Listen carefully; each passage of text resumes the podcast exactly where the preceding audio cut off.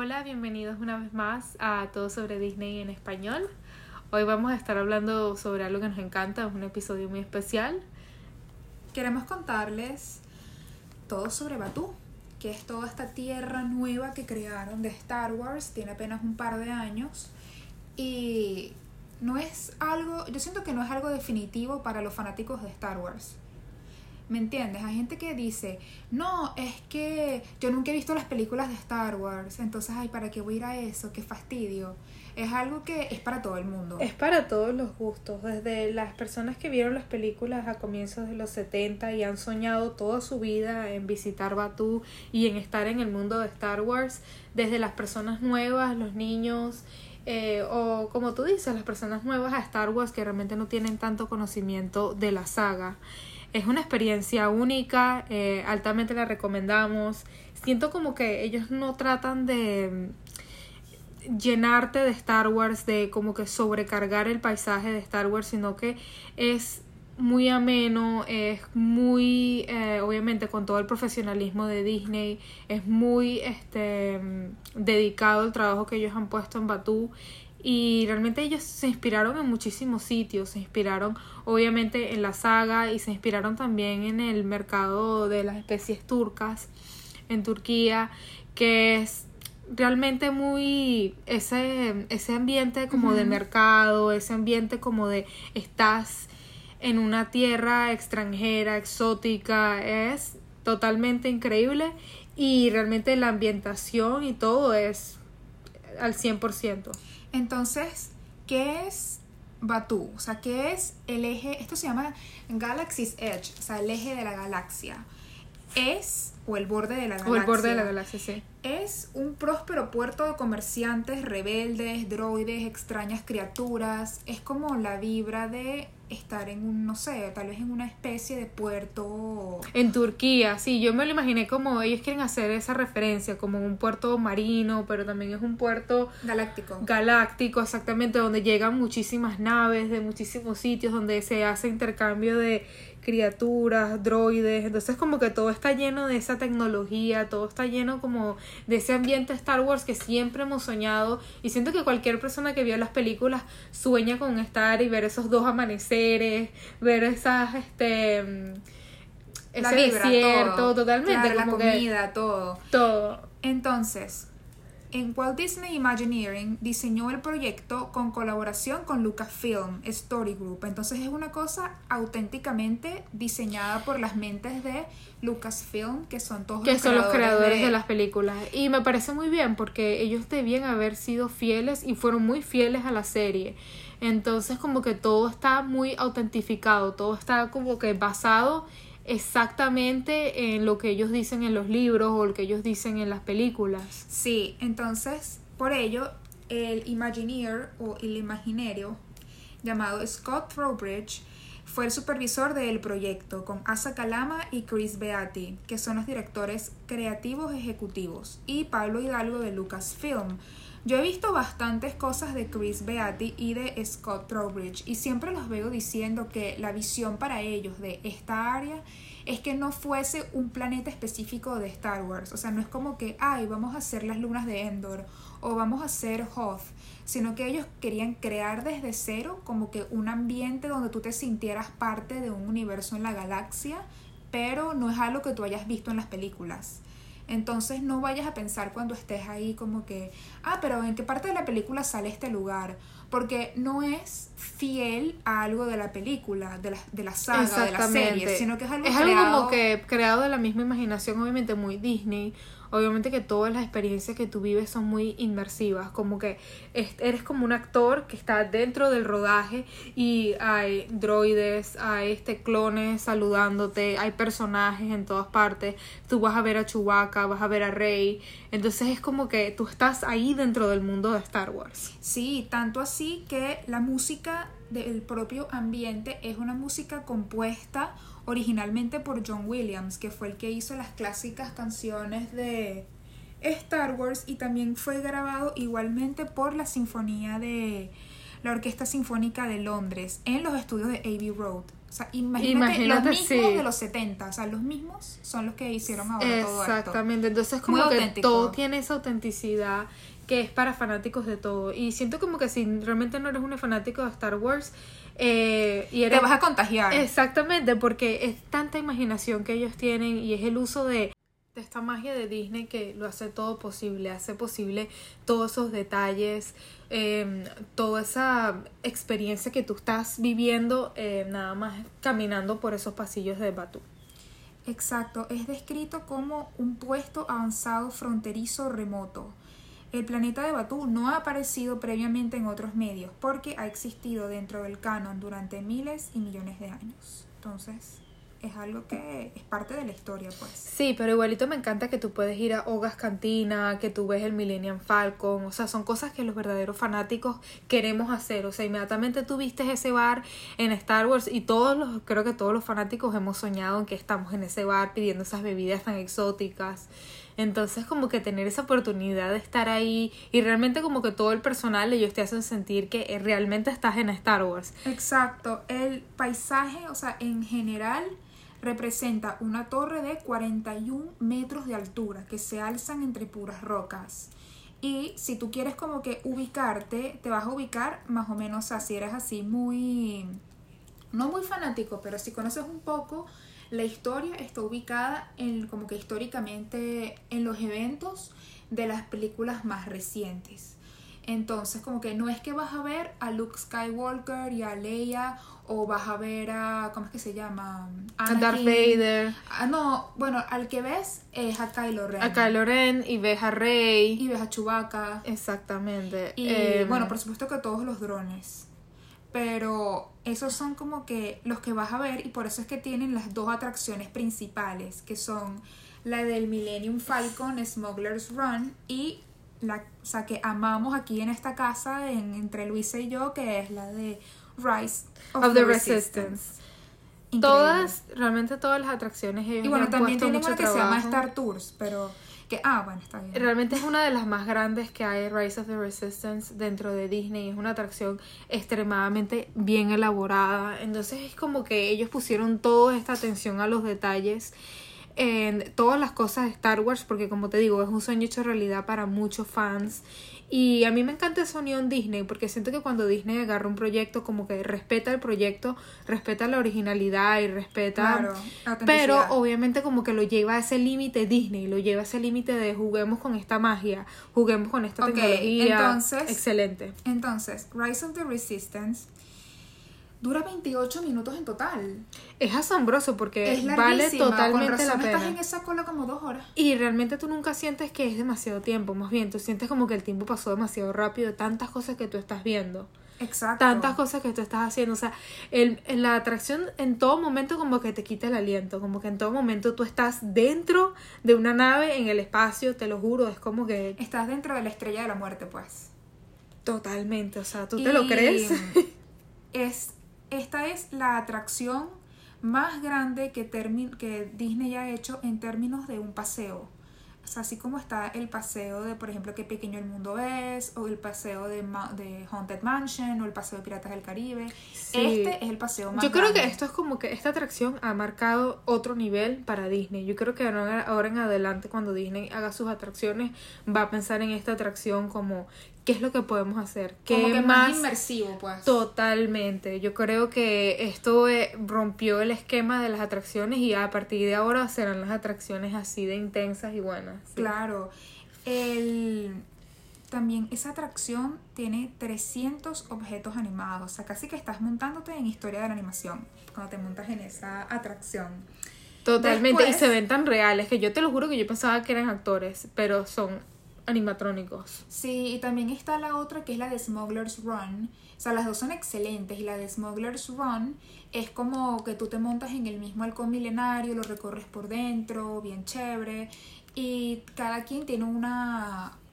Bueno, hay un personaje que es Hondo, que él es un pirata de especies y tú tienes una misión con él y con Chewbacca de que tienes que ir a recolectar algo. Entonces tú estás en el halcón milenario y es como que entras con cuatro personas.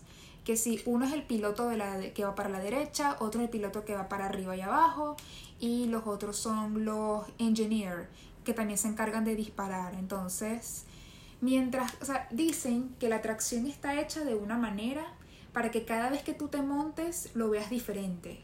Entonces yo ya muero por montarme otra vez. Yo también. y quiero ser esta vez engineer, o sea, nos tocó ser pilotos esa vez. Sí, sí, fue horrible. Yo creo que no, no soy muy buen piloto y Yo tampoco. nos tocó ser pilotos.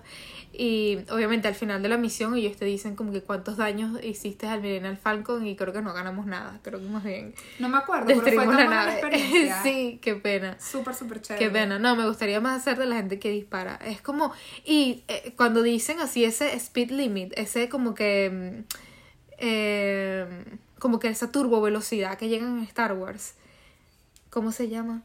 Eh, la velocidad de la luz. Exactamente, cuando tú estás viajando a la velocidad de la luz, como que realmente tú lo sientes, es increíble, es como Sí. tú comienzas ese viaje y ya tú estás viajando y tú estás como que, no, Y también conocer el halcón milenario. Porque por dentro, ¿sabes? Como que tú siempre has visto los, los personajes, Han Solo, Leia, Chewbacca, como que todos ellos Han este, estado han estado montados ahí, han estado manejando el halcón milenario. Ahora tú estás manejando el halcón milenario. Es como que un sueño hecho en realidad. ese panel de control. Absoluto, sí. Sí, y también te iba a decir que me encanta que el eje de Batú de la Tierra es justamente este gran halcón milenario a escala normal que puedas ver, porque yo cuando fui era como que te puedes tomar fotos ahí y es súper chévere porque es tan enorme que... Y es tan bien hecho que, no- tú dices como gente- que... No hay tanta gente en la, en la foto, ¿sabes? Como que arruinando tu foto. Sí, también es un buen sitio para tomarse fotos. Ese y el mercado también, Ogas Cantina también, son sitios buenísimos. Gracias a Cecilia, ella nos consiguió la reservación ahí. Fuimos a tomarnos unas bebidas en su bachelorette y la pasamos excelente. Sí, y... Cuando bueno, tú llegas, ellos te preguntan bueno, de qué galaxia de- vienes, ellos te preguntan como si fueras un viajero, ¿sabes? Sí, hablando de espacial. Ogas Cantina, es el primer lugar en Disney donde puedes comprar bebidas alcohólicas al público. O sea, es como que el único bar que está ahí adentro. Ah, pensé que en Disney Hollywood también vendían alcohol. Sí, sí venden alcohol, pero este es como el único bar. O sea, específicamente bar donde específicamente venden bebidas alcohólicas. No es como puestecito donde compras y te vas caminando con tu margarita. Me encantó, me encantó ver ese bar. eh, por dentro está totalmente tematizado y es exactamente como en la película y creo que lo disfrutas tanto. Como que ese tipo, tú estás esperando que entre un cazarrecompensas, estás esperando que entre, no sé, un maleante de otra galaxia. Sí, Como que- pero yo creo que tiene sus pros y sus contras. Porque por una parte es como que, ok, primero nada más puedes estar un límite de 45 minutos. No es que puedes pasar ahí todo el día. Te van a votar. O sea, me imagino que de alguna manera polite. Sí, pero es que tú tienes que entender que es un espacio muy pequeño y todo el mundo quiere entrar. Es un espacio muy Todo pequeño. Y para ir. conseguir reserva, yo conseguí milagrosamente el mismo día, casi que a las 10 de la mañana. Entonces es como que, ¿qué vas a hacer? Pues la tomas y ya, pues.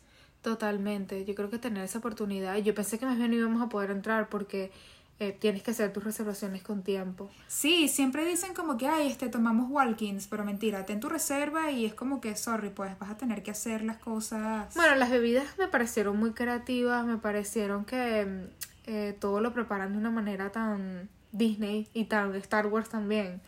Mira, yo tengo aquí las que exactamente pedimos. ¿Qué pedimos? La que tú pediste se llama Bloody Rancor. El rancor es un animal de Star Wars, entonces como que la idea de la bebida es como que estás bebiendo la sangre con uno de los huesos de- del animal. Entonces como que ellos te presentan lo que es, entonces como que te muestran que sí, los dientes del animal y te dicen como que ellos sacan los dientes, entonces como que sacan la sangre de ahí y te la sirven. Entonces obviamente como que todo el proceso es como que un poquito asqueroso, pero eh, es un Bloody Mary, es como ese jugo de tomate con chili, tabasco, eh, con titos vodka que queda excelente si no estás buscando esas bebidas azucaradas, si realmente te gusta una buena bebida así y es como que perfecto para la mañana, creo.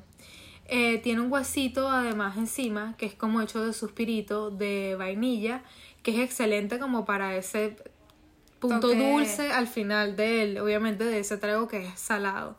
Eh, son 18 dólares, obviamente es una bebida Disney, está servida en el bar y realmente ellos te explican todo y realmente ellos como que te tratan como un viajero intergaláctico. Entonces como que obviamente todo eso es como que el precio añadido. Pero vale mucho la pena, realmente lo disfrutamos muchísimo. La música clásica, obviamente, de Ogas Cantina, que ahorita viene a mi cabeza cada vez que pienso en, en Bloody Mary. Em, Sí, yo pedí el Fuzzy Town Town, que es como una bebida a base de naranja y mandarina, pero tiene como que una particularidad que te deja la lengua fuzzy. O sea, en inglés eso es como dor- ador- adormecida. Sí, es como un poquito como tomar Alka-Seltzer. Yo sentí que no, esa es como la la de idea. La mía era la amarilla. Oh, La tuya La mía tenía como que una cosa que te comía la lengua, que era como que tenía unas partículas así súper, mm, que yo estuve averiguando y la hacen de una flor, que es una flor que tiene como que unas propiedades que como que son carnívoras de las, de algunas bacterias que están en la lengua. Entonces por eso es que esa flor actúa de esa manera como con una especie de... Así como la piña, cuando tú comes piña Exacto, o cuando exacto. comes... Pero es un efecto dura, pues. Y Ana sí pidió uno que se llama Bespin Fizz, que era rojito y era como un poco más chiquito y tenía como una Unas especie bobas de... ¿No tenía como unas bobas adentro? Bueno, tenía como un Alka-Seltzer, yo también Sí. creo que no dejó nunca de, de ser De burbujear, efervescente. Hasta que, yo creo que se lo tomó y estaba el, el- el- todavía el vaso ahí siendo efervescente. Totalmente. Eh, son bebidas grandiosas, excelentes, como que es una experiencia, como todo en Disney. Obviamente es un poquito caro porque obviamente va incluida con la estadía, con la, con la, bueno, con estar en ese sitio que es tan bello. Yo, si volvería, me gustaría pedir el flight. Un flight, siempre que leas esa palabra en Disney, va a ser como eh, pequeñas pruebas de algo. Entonces me encantaría pedir el flight que era de varias bebidas diferentes. Totalmente, yo siento que es algo que tenemos que hacer. O sea, yo siento que vamos a ir más. Son de estas experiencias que te cuento que vale la pena regresar y verlas porque cambian tanto y te dan como que otra perspectiva. Sí, y quiero volver y pedir la leche de Blue Banta, que es la leche azul, pero si la pides en Hogas Cantina viene con galleta. Esa es como una galleta especial y se ve divinísima. Se ve divina. Yo creo Es que que- esa vez creo que estábamos como que ya tan, tan agotadas y no, no la probamos, pero definitivamente es algo que haría esta vez. Sí, y también que yo creo que mucha gente se pregunta si Hogas Cantina es un lugar que puedes ir con niños menores de 18 años. Y la realidad es que sí puedes, no lo van a, yo creo que no lo van a experimentar de la misma manera que tú, pero si vas, hay, hay algunas bebidas que son eh, cócteles sin alcohol. Entonces, por ejemplo, está una cosa que se llama el jugo de Java. Y, por ejemplo, Java es uno de los muñequitos esos de las criaturas esas de que siempre están robando las cosas en, de las naves. Sí. Entonces ellos tienen un jugo que vale 7 dólares sin alcohol recomendado. Ahora, definitivamente es un lugar que probablemente te, te puede tocar estar parado porque a nosotros nos tocó estar paradas en el mostrador y esa era nuestra reserva, pues estar paradas en el mostrador, no había sillas ni nada y tú estás de acuerdo con eso y vas pues, o sea, no es para... Bueno, totalmente yo creo que es para tomar la bebida, hablar un ratico y fotos, Porque sí. realmente hay tanto que hacer dentro del sitio, dentro de, de Batú. Batú. Pero también es un poco para extrovertidos. Entonces, muchas de las personas que trabajan en el bar se te van a acercar y te van a contar historias de ellos, de aventuras, te van a preguntar si tú vienes siendo un contrabandista, si tú estás buscando intercambiar alguna especie. O sea, te van como que a tener Sí, ¿Sabes cuando son- o este, bueno, en inglés dicen overly friendly y en español sería como que extremadamente amables, tal vez, o extremadamente que quieren esa conversación contigo. Totalmente. Yo creo que puede ser hasta un poquito incómodo si no estás acostumbrado, no eres tan extrovertido. Yo digo que ser déjate llevar, o sea, estás tomando, déjate llevar. Sí, es como que si no sabes algo, siempre siempre te dice como, oh, ok. métete, métete en la piel de alguien. Yes, yes. Y ya, y sonríes y ya, ¿qué te va a pasar? Exacto, y también puedes decir, oh, Spanish, Spanish, español, español. Sí, es como Bueno, capaz que- te buscan un bartender que habla español y te lo ponen ahí para hablar contigo. Sí, pero es como una buena experiencia, es como todo lo de Disney. Y obviamente si eres fanático de, de Star Wars, lo vas a disfrutar un millón de veces más. Exacto. Entonces, para comer en Batú hay varios restaurantes. O sea, Por ejemplo, dicen varios lugares para comer en la tierra. Hay algo para satisfacer los apetitos de los aventureros más rebeldes. Nosotras comimos en un lugar que se llama Docking Bay 7 Food and Cargo, que antes era un carguero de comida, de despegue para alimentar al próximo planeta. Comimos ahí como... Es como una feria, yo siento que hay como que varias opciones dentro. Sí. Pero me parece que las comidas son muy originales y las comidas son como que tal, vez sean muy simples, pero a la misma vez como que muy exóticas. Yo pedí por lo menos un plato vegetariano, me acuerdo, y te venden como unos quipes. Es este garbanzo frito que viene también servido como que con unos vegetales picados, entonces como que era una comida como muy orgánica y al mismo tiempo como que, bueno, esto es lo que yo creo que comerían en el espacio. Y el restaurante de por sí es como tú te sientes como en un cargo del espacio. Sí, y también yo tenía muchísimas ganas de probar un ronto wrap. Porque eran como que, ¿sabes? Los rontos son estos animales grandísimos que parecen como una especie de búfalo. Y como que esta, el universo de Star Wars lo reimagina y los hace todos como que, no sé, una especie de. un cruce de búfalo con mamut. Así, Totalmente, se podría sí. decir. Entonces, como que inventaron los ronto wraps. Y wraps con W.